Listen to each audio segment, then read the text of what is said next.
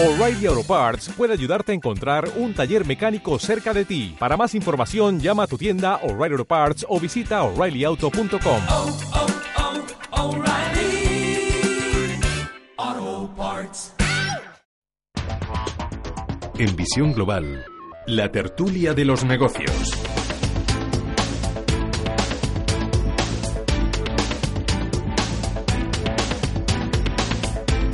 Pasan algo más de 42 minutos de las 8 de la tarde, una hora menos en la comunidad canela y comenzamos ya nuestro tiempo de tertulia. Eh, saludo a Miguel Córdoba, profesor de Economía Financiera de la Universidad de San Pablo. Miguel, buenas tal, tardes. Gemma? Buenas tardes, Y en unos minutos estará con nosotros Emiliano Garayar, presidente de Garayar Abogados y autor del blog En Cinco Días, La Caña. Miguel, muchos asuntos encima de la mesa. Estamos viendo imágenes del Congreso de los Diputados, el pleno de, de los presupuestos generales del Estado. Parece que finalmente, eso que en el PP estaban un poco nerviosos porque, pues claro, el 155 no se ha levantado de Cataluña, que parecía condición sine qua non para que el PNV les diera su apoyo, para que esos cinco diputados valieran su peso en oro, para que salgan adelante las cuentas. Parece que ya lo tienen todo bien atado.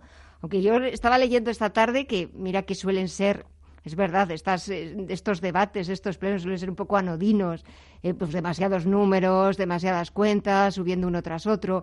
Pero es cierto que dejaban de ser aburridos para notarse cierto nerviosismo, cierta tensión.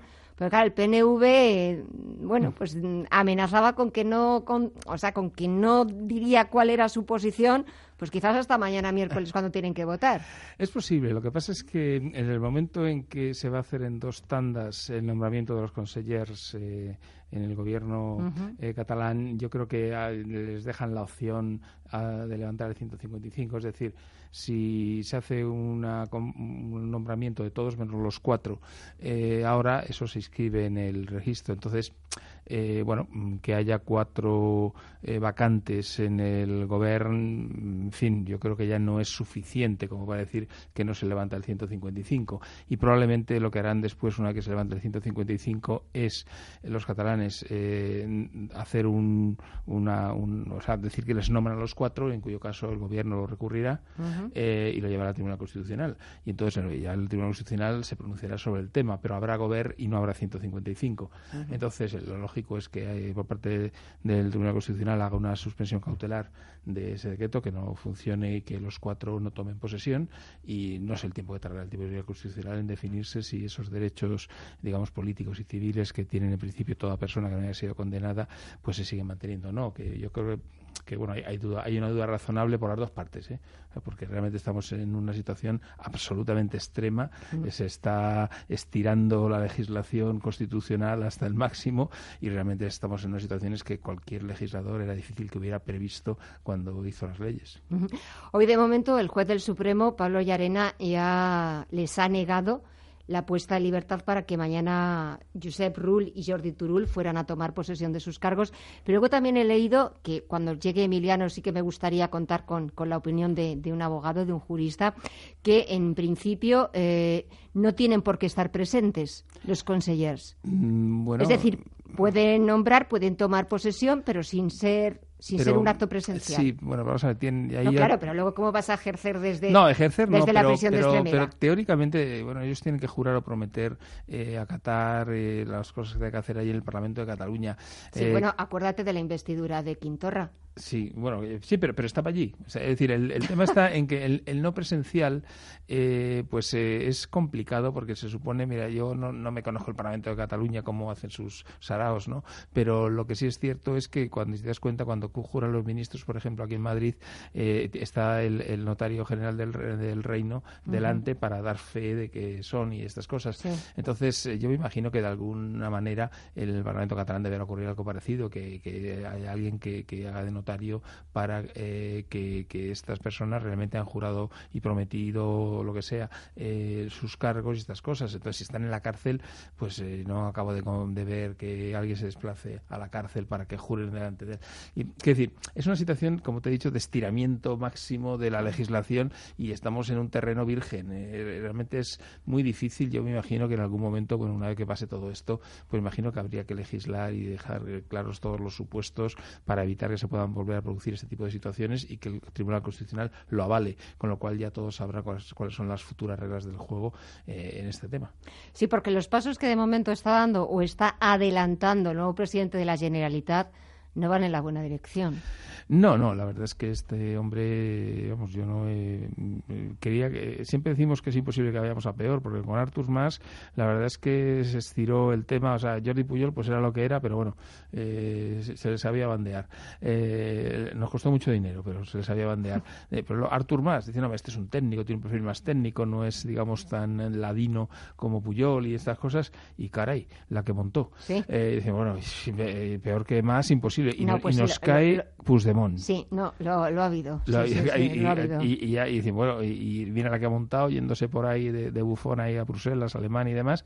Y decimos, bueno, ahora... No, y proclamando una república independiente. Claro. O sea, no, no, el eh, espectáculo de la huida. exacto. Entonces, ahora dice, ponemos a Quintorra. Y la gente, los catalanes dicen, no, esto es un hombre culto, un hombre inteligente. Ah, bueno, vamos a ver. Y resulta que, resulta que pues yo qué sé, presuntamente al menos, es xenófobo, racista, que considera que los catalanes nos tienen que mirar al resto de los mesetarios eh, por debajo o encima del hombro, y cuando no decirnos que somos algo así como africanos o algo parecido.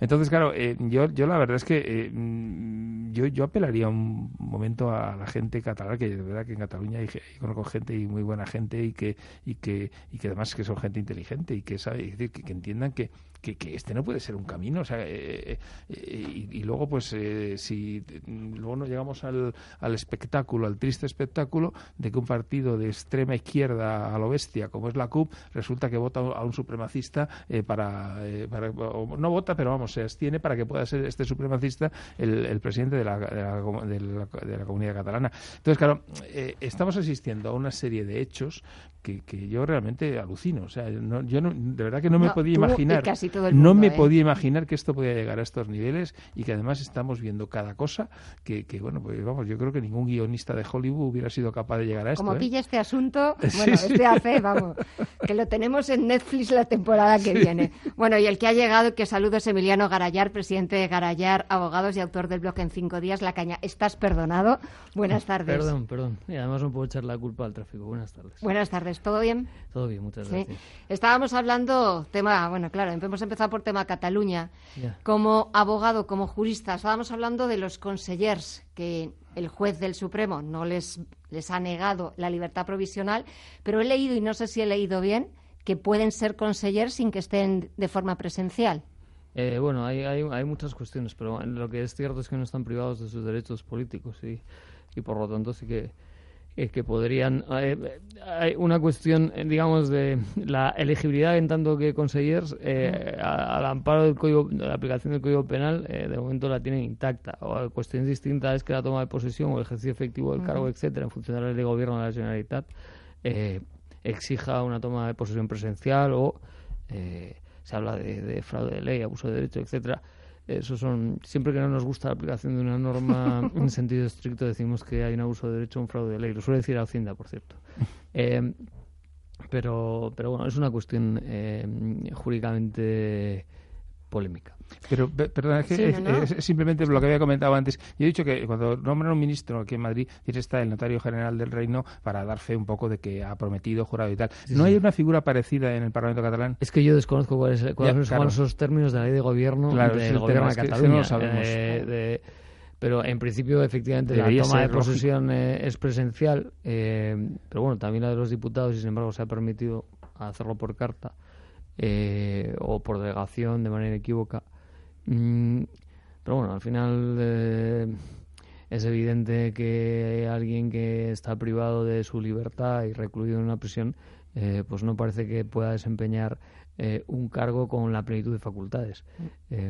pero, pero bueno, todos sabemos a qué jugamos y a, este, a la provocación y al legitimismo y todas estas cosas. De todas maneras, parece ser que el gobierno esperaba que con el auto de apertura de juicio oral sí se produjera la suspensión de derechos políticos de, de los derechos políticos más que de derechos políticos de, la inhabilitación para ocupar un cargo público. eh, cautelarmente por parte de Llanera. Eh, como digo, en el, en el auto de apertura de juicio oral que ya manda a, la sala, porque hasta ahora estamos en instrucción.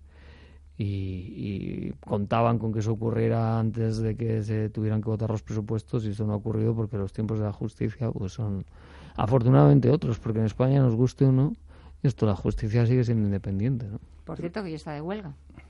Sí, eh, pero, pero oye, la apertura de juicio oral eh, todavía no se ha producido, la orden. No, el auto de apertura de juicio oral todavía no. ¿qué, falta para eso?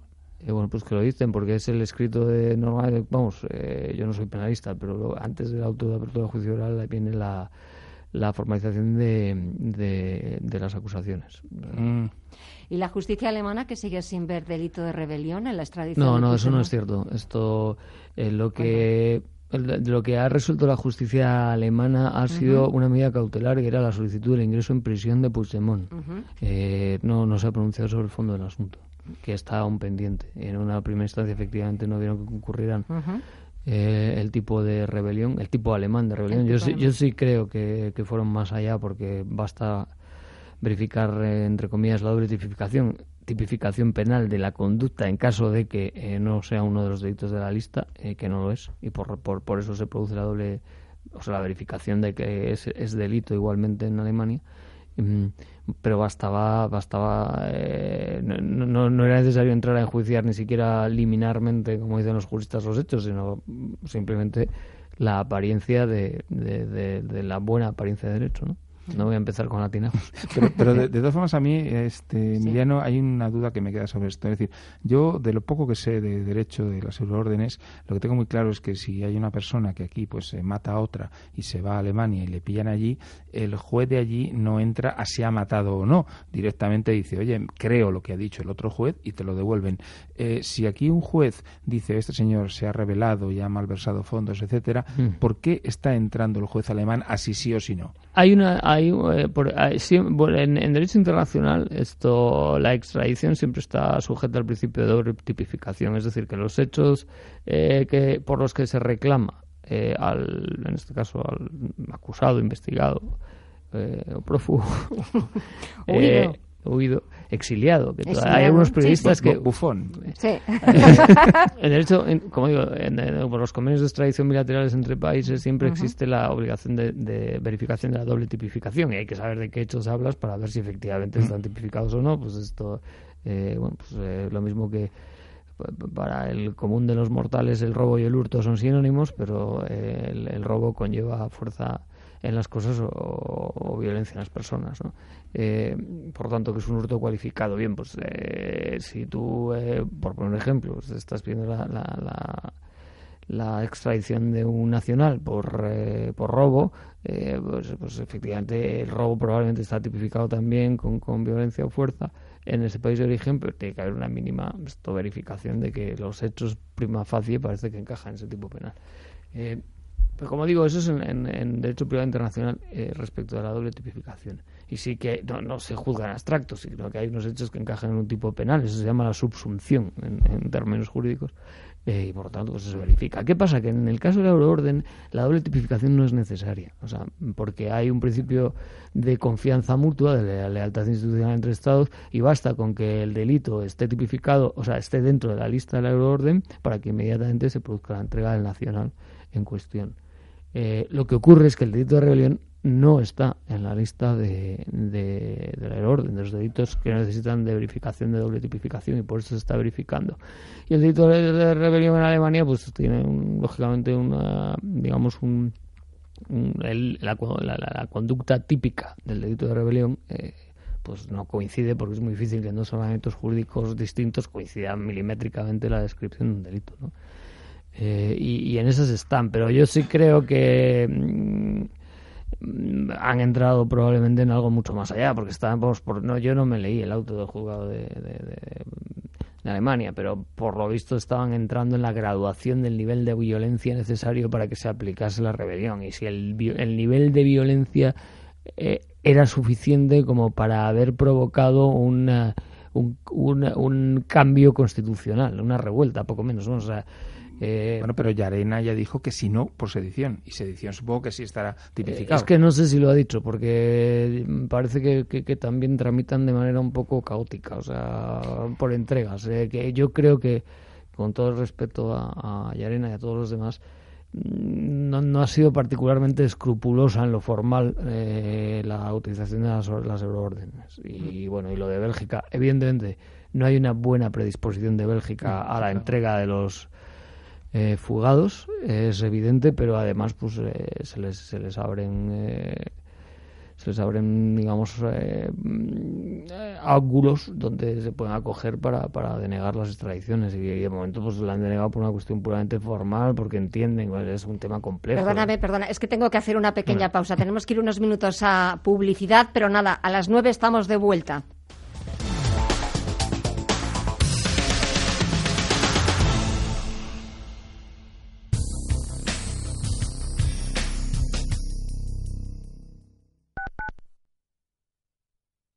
Descubre una mejor forma de invertir con Finanbest, agencia de valores. 50.000 fondos seleccionados para ti, monitorizados día y noche, con menos costes y más rentabilidad en asociación con el mayor banco de Europa. Entra ahora en finanbest.com y gestiona tus ahorros en un solo clic. Cocina mediterránea y de mercado. Restaurante Arrayán. El chef Javier Cabrera nos sorprende con una carta que se renueva diariamente para ofrecer los productos más frescos y de temporada en un ambiente íntimo y agradable. Amplia selección de vinos para el maridaje perfecto. Restaurante Arrayán. Calle Villalar 6, junto a la Puerta de Alcalá. arrayanrestaurante.com las familias de verdad siempre se dan cuenta de que no han cogido las llaves justo cuando cierran la puerta. Por eso necesitan un seguro de hogar de verdad, como el de Mafre, el seguro de hogar familiar a todo riesgo, que ahora además te ofrece hasta un 40% de descuento. Mafre, colaborador del acontecimiento octavo centenario de la Universidad de Salamanca. Desde 2002, el restaurante Asador Yumbe ofrece lo mejor de la cocina vasca en Madrid. La selección cuidada de los productos desde su origen y el trato cercano son señas de identidad de nuestro restaurante. En Iyumbe apostamos por una cocina en la que priman los sabores, basada en el producto de temporada y que mima al máximo la calidad de sus platos. Estamos en Madrid, en Paseo de la Castellana 172, en el 91 867 5902 y en La Moraleja, en Avenida de Bruselas 9, en el 91 490 1096. Restaurante Asador y Yumbe. Radio Intereconomía. En cada momento la información económica y bursátil que le interesa. En todo momento, la información general que necesita.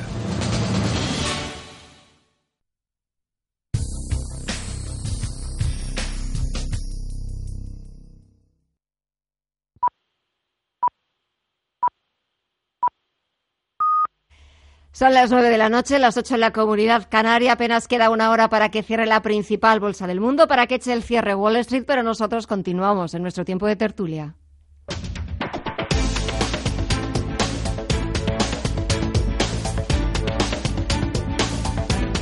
Pues eh, continuamos en nuestro tiempo de tertulia. Miguel Emiliano, tenemos muchos asuntos encima de la mesa. Dejamos ya Cataluña.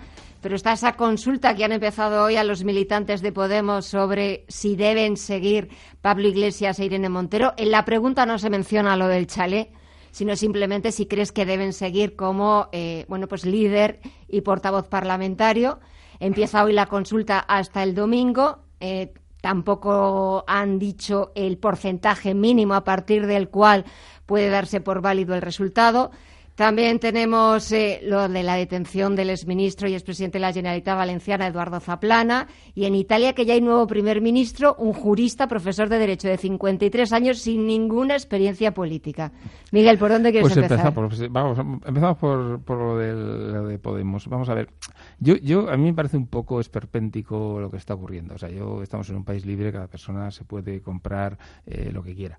Y obviamente, pues si hacen una hipoteca a 30 años, son dos personas que suponen que tiene unos ingresos regulares y un banco les da esa hipoteca, pues bueno, pues ya está. O sea, yo creo que eso no atenta a nada. ¿Qué ocurre? Pues que a toda esta gente desde el 15M se les ha llenado la boca de decir eh, eh, muchas barbaridades, de que no se puede ganar más de mil y pico euros, que hay que donar el resto, que no sé qué.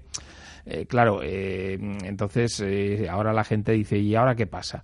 Entonces, yo, vamos a ver, creo, creo que es un tema que está dentro del ámbito privado. Me parece que sacar eso a nivel público e incluso encima hacer un, tema asambleario, pues me parece de verdad esperpéntico, como he dicho antes. Em, yo no sé, esto es ridículo, esto no es, esto no es política, esto es, pues no sé. así que bueno, que, que, hagan lo que quieran esta semana y que nos digan qué pasa el lunes, pero yo, a mí comprenderse el chalet de estos dos que me trae el fresco, vamos. Eh. Luego el otro, o si quieres hablamos sí, de venga, Emiliano, vamos, vamos por temas, venga. Peronismo puro y duro. Sí.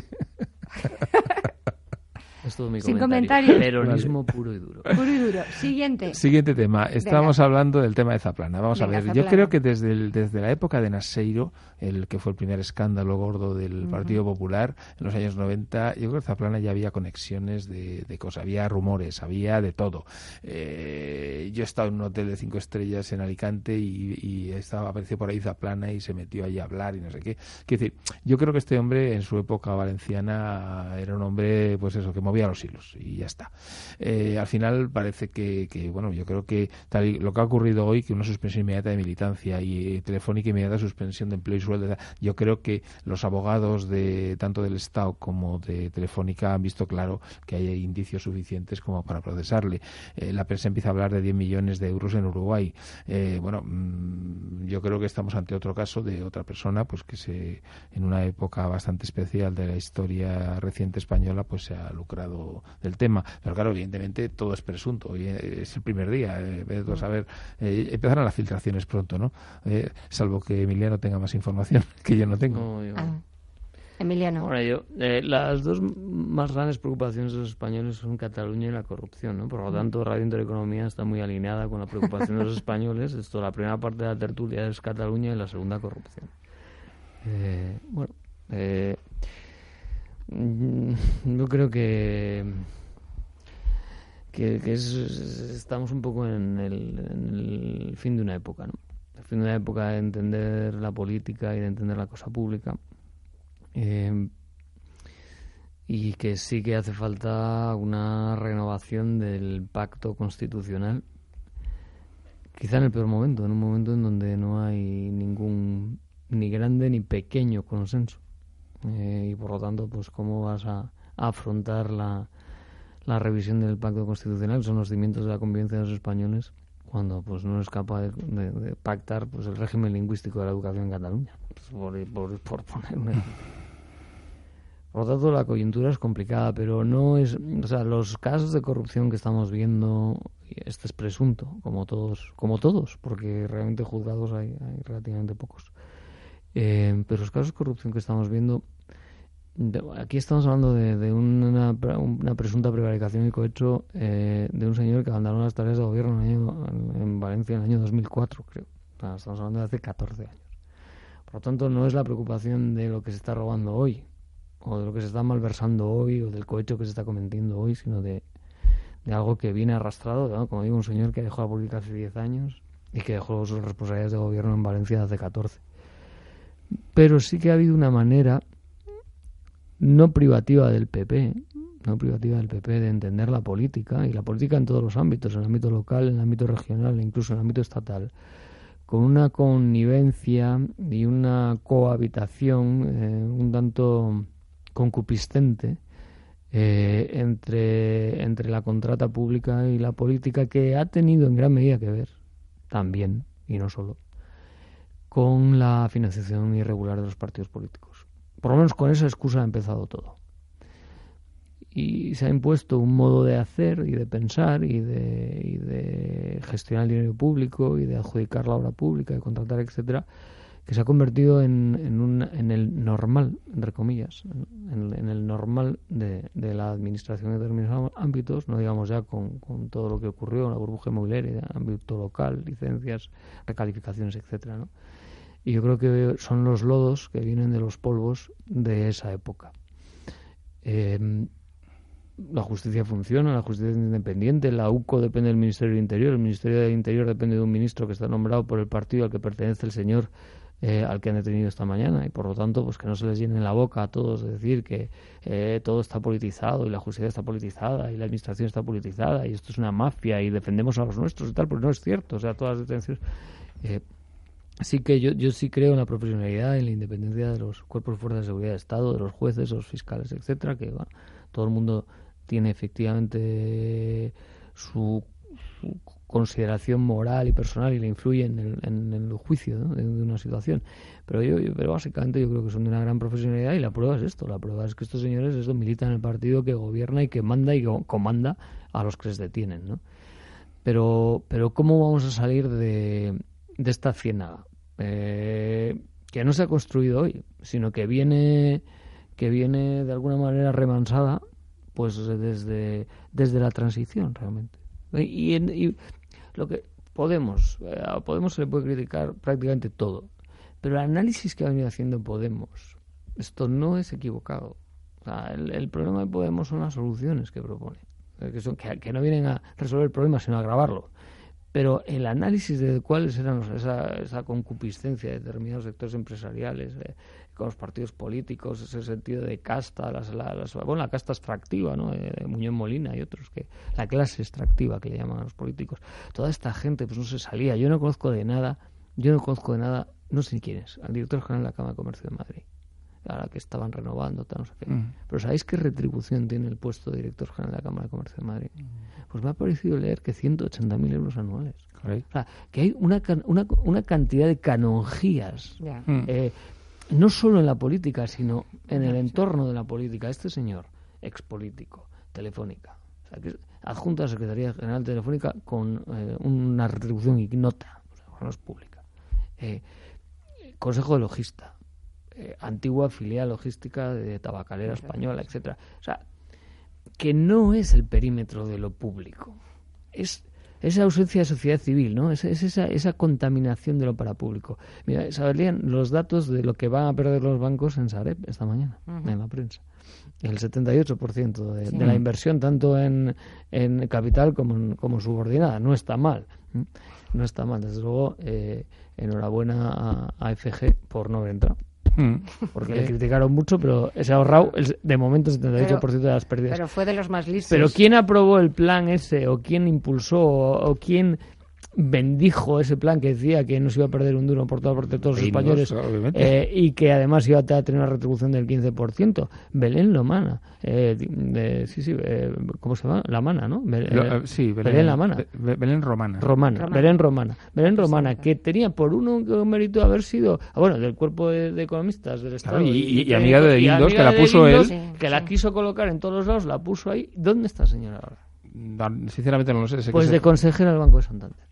Pues ya está, pues otros 200.000 o 300.000 al año, ya, por ir a comer un día. Entonces, es, o sea, ese análisis podemita de, de esa convivencia espúrea entre lo público, lo institucionalmente empresarial, el IBEX 35 y tal, es que es cierta, porque precisamente la no ruptura de la transición, esto produjo una continuidad, como dicen, sin sin solución de continuidad. O sea, que efectivamente hubo una continuidad entre determinadas prácticas que se habían instalado. Siempre, yo no, sé porque era muy joven, ¿no? decían que Franco no robaba pero dejaba robar. Esto porque así les tenía trincados. Eh, entonces, no lo sé, pero sí que había una manera de entender la cosa pública que ha pervivido en la transición ya llegado hasta estos días. Mm. Eso ha generado toda esta ciénaga de intereses espurios y compartidos entre políticos, expolíticos, eh, contratistas de las administraciones públicas, etc. ¿Y eso cuánto cuesta a los españoles? Los, los, bancos le llaman, bueno, ahí el profesor Córdoba sabe como nadie de esto, eh, los bancos creo que le llaman el ratio de eficiencia. Y es el ratio de eficiencia y es eh, ¿cuánto nos cuesta traer un euro a, a, la cuenta de resultados del banco? ¿no? Entonces, y es espectacular pues que eh, bajar del 50 y bajan al 47, al 46, ¿no? O sea, tienen, que gastarse 46 céntimos para traer un euro a la cuenta de explotación. Bueno, pues la pregunta es, con la estructura territorial y administrativa que tenemos, ¿cuánto nos cuesta la redistribución? O sea, ¿cuánto nos cuesta redistribuir un euro? Porque si redistribuir un euro nos cuesta 99 céntimos, esto igual es mejor que la redistribución no pase por las cañerías de lo público. Sí, pero realmente creo que efectivamente cuanto más grande es el sector público, más problemas hay. Y este modelo que tenemos de... de es una simbiosis. Tú hablas de que eso es lo que dice Podemos. Lo decimos mucha gente. ¿eh? el pero el análisis no es malo. Eh, pero, digo, pero que no es un análisis de Podemos. Podemos ha apuntado al carro, pero vamos, esto de la simbiosis entre banca, empresas y lo público, bueno, es que lleva efectivamente, mm, yo creo, funcionando desde, no sé si desde el principio de la transición, yo creo que la primera etapa de la transición no fue tan mala, pero sí que empezó, yo creo, a mediados de los 80, en la partir de la segunda legislatura de González. Bueno, no lo sé, no lo sé, es posible. Yo creo que empezó con los Lópezes en el año 50. Y en cuanto a lo que comentas de que Franco nos robó, bueno, eh, la herencia de Carmen Franco eran 500 millones de euros y, y era un simple militar cuando consiguió el poder en el 39. En fin, eh, no, no, lo puedo saber. Vamos decimos que Franco no robó porque era todo suyo. Eh, bueno, vale. El país era suyo. Entonces, él simplemente, quiere decir, pues, ¿para qué se va a robar a sí mismo? O sea, si decía, bueno, pues vamos a ver. De acuerdo. ¿Esto, de quién es? es mío. y él no robaba, él, se apropiaba. Lo que pasa es que allí como... No, se apropió primero luego ya lo administraba. Pero lo que pasa es que como era un solo partido, porque era un partido único. era un, solo señor. Era un señor, era un partido, pues entonces no Mira, hablando del referéndum, no, no, Franco, esto, la ley de sucesión, la ley de sucesión del Estado, esto la sometió a referéndum. No sé si salió un 92% de votos a favor. ¿o sí, sí, claro, bueno, ya, ya. Bueno, podía haber salido, ahí no hacía falta un sondeo, ya ibas a ver de antemano cuánto salía, pero creo el 92% a favor. Yo, vamos a ver, yo no sé si esto tiene solución o no, pero lo que sí creo que, lo que necesita es un cambio, un cambio drástico. Pues vamos a ver si se puede Porque Zaplana es de Ciudadanos, por si no lo sabes. Ah, no, no, lo sé, eh, no lo sé. El, PP se está desmarcando y diciendo, creo que está alargando por ahí un argumentario que este señor ahora estaba en la órbita de Ciudadanos y que ir distribuyendo fotografías cuando era presidente del Club Siglo XXI Zaplana presentando a... Sí, sí, no, pero léelo, está, está, está publicado ya. Zaplana es de Ciudadanos, Zaplana no es del PP. Pero vamos a analizar la, cosa Vamos a ver la cosa. Te ríes, pero es que... A Mariano Rajoy, Zaplana no le caía nada bien. De hecho, lo defenestró en cuanto pudo porque era un hombre de andar y se lo quitó de en medio. Sin embargo, Rajoy, con gente que sí le cae bien, como Ana Mato, salió Gürtel y la mantuvo dos años de ministra. Es decir, que sí que es cierto que el gobierno también hace sus cosas. Público. ¿Eh? Bueno, seguirá viviendo el sueldo público. pero, pero, pero lo que te quiero decir es que la actitud que tiene el Partido Popular con su gente también depende de qué familia eres. ¿eh? Entonces, yo creo que Zaplana ahora mismo, si encima es de Ciudadanos, como tú me comentas que no lo sabía, pues entonces ya a por él, vamos. No, que Ciudadanos se defiende de Podemos. Zaplana nunca ha tenido relación con el partido. Será del PP, no de Podemos. No, que Ciudadanos se defiende porque Podemos ha debido mandar esos vídeos o esas imágenes de que Zaplana... Y, dice que Ciudadanos que no es de Ciudadanos, ¿no? No. Los morados, los de Podemos han publicado un vídeo denunciando que su figura marca el nacimiento de los naranjas en Valencia. Con el dinero que le están pagando en Telefónica y lo que tal es que era ridículo que, se metiera en Ciudadanos. Y vamos a planar. No, pero podía meterse. Oye, ¿cuál es el tercer tema que comentaste? Que Giuseppe Conte. Sí, eh, bueno, vamos a ver. Eh, ya de esa plana no hablamos. como quieras. No, no, eh, no, Pero no, te digo por el tiempo, porque se te está acabando. no, yo, o sea, yo lo que. El tema de Conte. Vamos a ver. Mm, entramos en lo que comentamos que hace falta un cambio importante en las cosas. los italianos no tienen arreglo.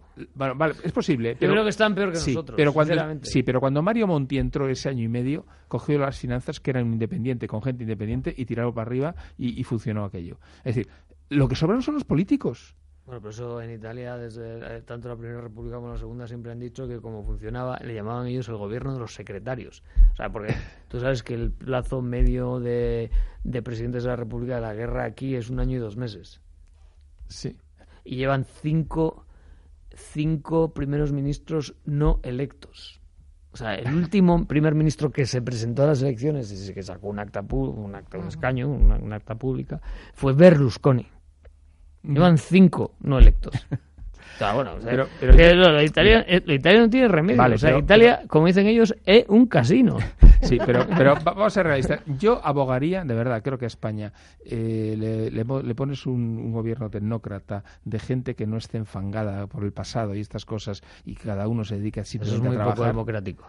No sé si Pero un gobierno más tecnócrata que el que tenemos, es imposible. No, no, no. no. Si son todos... eso lo abogados del Estado pero si son todos funcionarios, pues ¿qué quieres? un, funcionario que no sea un pues tecnócrata. gente de gestión también. El epítome del tecnócrata es un funcionario. Gente de gestión. Es que lo que... No. Se especializa en la gestión de la cosa pública. funcionarios y de gente abogados del Estado hasta la Pero eso es un tecnócrata. Eso no es un tecnócrata. Un ah, tecnócrata es que coja, pongas de ministro de Industria a un, a un empresario que, que, lleve de 30 años en el mundo de la empresa. Bueno, pero ahí está, se suicida, ese está loco, porque al día, al día siguiente esto tendría scratches en la puerta de su casa, carteles diciendo que era un explotador, que una vez Hacienda le puso una multa de 10 euros, eh, que, que, su, que, su, que su mujer esto que su mujer eh, compraba en Zara y en Chanel y que, bueno, es que pues, pues- nadie en su sano juicio está dispuesto a someterse al escarnio. Pues, oye, eh, nadie que tenga una mínima valía está dispuesto a someterse al escarnio. Pues nada, Emiliano, emigremos, porque es que no me da ninguna opción. Tenemos la opción de convertirnos en un lander alemán si nos permite la ley. Yo, estoy seguro, esa es la solución de Italia y España. un lander. Convertirse en un protectorado. Y ya está. Y, eh, de, alguna manera lo hemos sido. Que nos gobiernen. Una temporada. Sí, pero... Es que es una pena. Mira, alguien que yo conozco y que tiene cierto criterio en el mundo de la política decía que los españoles solo saben elegir caudillo. Jope, pues o sea, que, no, porque no tenemos cultura democrática, porque es cierto que en España no existe la sociedad civil y porque cuando pasa algo todo el mundo mira al gobierno. Y yo hace tiempo escribí un artículo así muy sangrante en el blog que se llamaba Boenomics. Buenomics. Ah, sí, que todo depende del BOE. Sí, bueno. En el 2014, 40.000 páginas de BOE. En el 2014, que se Pues España es un país del Boenomics. Eh, todo, todo está en el BOE. Y lo que no está en el BOE no existe. Pues porque hay demasiados abogados en el gobierno que están todo el día legislando. No, en, general hay demasiados, hay demasiados abogados y ya te digo yo que sí que los hay. Pero es que además los que no lo son, esto aspiran a convertirse en ellos. O sea, eh, pero sí, sí, efectivamente, hasta, hasta Torra es abogado. ¿Es abogado? licenciado en Derecho, parece ser, sí, sí, sí. Era vendedor de seguros. sí, era vendedor de seguros. Era vendedor de seguros, bueno, trabaja, vendedor de seguros un poco despectivo. Eh, era un empleado de cierta categoría en Winterthur. Sí. Eh, pero eh, creo que su formación académica, que al menos es de licenciado, a diferencia de su predecesor, esto que no sé si era bachiller, eh, pues eh, sí, sí, es licenciado. ¿Y por qué le califican en sus huestes de que es un hombre cultísimo? Que no sé no, qué? no, debe ser. Lo ¿Ah, sí? ¿Un vendedor de seguros es un hombre cultísimo? Que no es un vendedor de seguros, ha sido un empleado, por lo que yo he leído, era empleado de Winterthur y además uno de los empleados con, con bastante proyección profesional. Entonces estuvo, es que tenemos una estuvo en la sede central de Winterthur en Suiza, estaba en un programa de aceleración, o sea, no es bueno, un, no es un estulto. Bueno, un mando intermedio de Winterthur, vale. No es un mando intermedio, yo creo que tenía incluso un directivo, pues un directivo, pero un directivo no tiene por qué ser culto, porque para mí la cultura es otra cosa. Ni inculto. Pues, no, pero por eso digo, pero es que enseguida le pusieron el arquetipo de bueno, luego, cuando dejó de Winterthur se dedicó al negocio editorial y no lo sé, no, lo sé porque no lo conozco, no sé nada de él. y, me, hubiera, gustado no saber nada de él. De él debe saber un montón, porque vamos, anda que no se publican cosas suyas. O sea, yo, la verdad es que es un individuo que me ha.